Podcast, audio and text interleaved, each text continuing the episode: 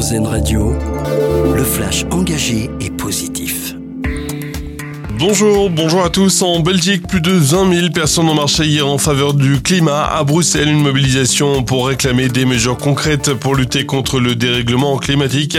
Alors que se déroule, vous le savez en ce moment, à Dubaï, aux Émirats Arabes Unis, la COP28, la 28e conférence des Nations Unies sur le climat.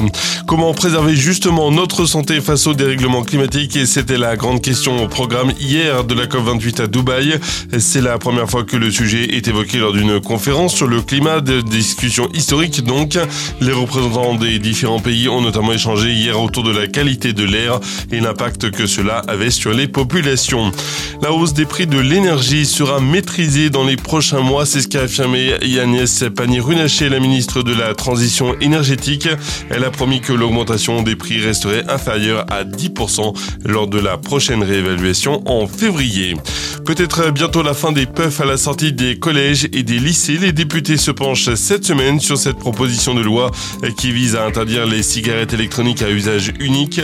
Prêtes à l'emploi, colorées avec un grand nombre de goûts, elles séduisent particulièrement les jeunes et des puffs qui sont également source de pollution.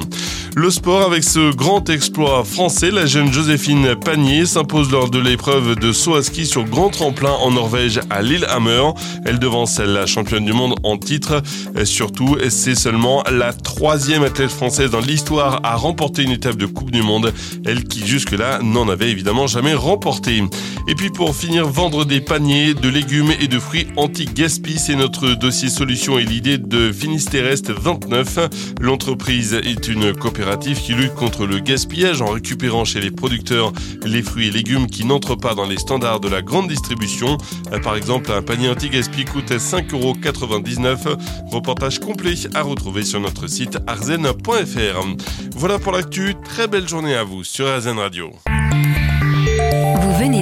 Le flash engagé et positif d'Airzen Radio, l'autre point de vue de l'actualité.